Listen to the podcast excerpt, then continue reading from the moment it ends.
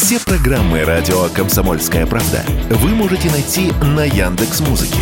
Ищите раздел вашей любимой передачи и подписывайтесь, чтобы не пропустить новый выпуск. Радио КП на Яндекс Музыке. Это удобно, просто и всегда интересно. Экономика на радио КП.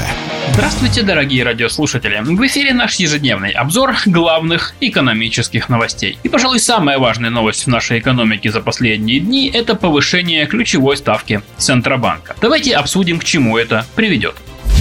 Итак, э, с прошлого сентября Центробанк держал ключевую ставку на уровне 7,5% годовых. Цены росли медленно, рубль не падал, вот регулятор и не вмешивался. Но с начала этого года рубль упал на треть, а инфляция в июне заметно разогналась. Центробанк в таких случаях всегда поднимает ключевую ставку, что и было сделано на заседании Совета директоров Центробанка 21 июля. Причем подняли ставку довольно резко, сразу на процент, до 8,5% годовых.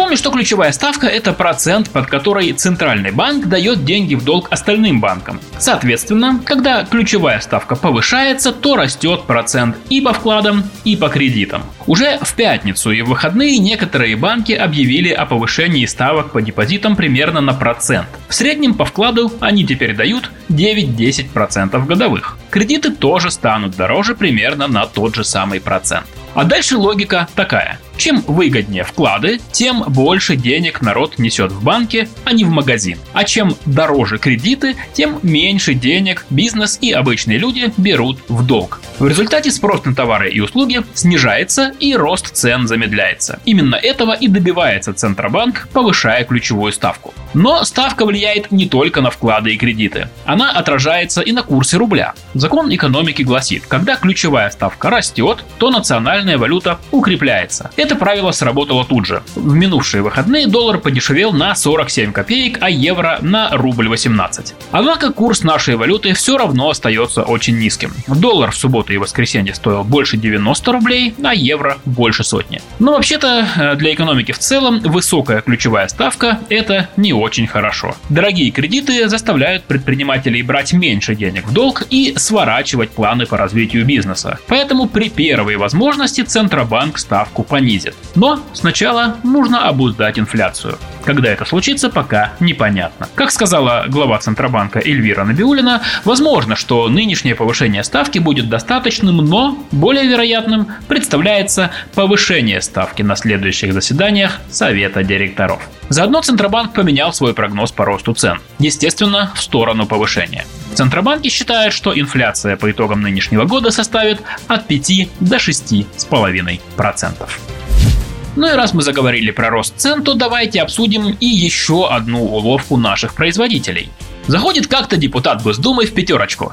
Нет, это не новый анекдот. Э, такой эксперимент действительно поставили над собой члены нашего парламента. Депутаты провели анонимную проверку 122 московских торговых точек. И в каждой из них парламентариев ждал неприятный сюрприз. 87% всей молочной продукции в этих супермаркетах оказалось в упаковке объемом меньше 950 мл. А крупы в 97% случаев расфасованы в пачке по 400 450, 800, 900 граммов вместо привычных полкило или килограмма. От себя добавлю про пиво, которым депутаты не озаботились. Если вы видите на прилавке бутылку или банку в пол-литра ровно, то будьте уверены, это импортное пиво. А если бутылочка всего 0,43 или 0,45 литра, это наш разлив. Уловка это не новая и у нее есть название шрингфляция. Происходит от английских слов shrink, то есть усыхать или уменьшаться, и inflation, инфляция. Проявляется это так. Допустим, производитель продает литр молока за 100 рублей. Но цены на сырье и упаковку растут, и себестоимость продукта тоже. И чтобы не отпугивать покупателя повышением цены, производитель решает не стоимость увеличить, а упаковку уменьшить. В итоге за те же 100 рублей теперь продается 950 мл молока.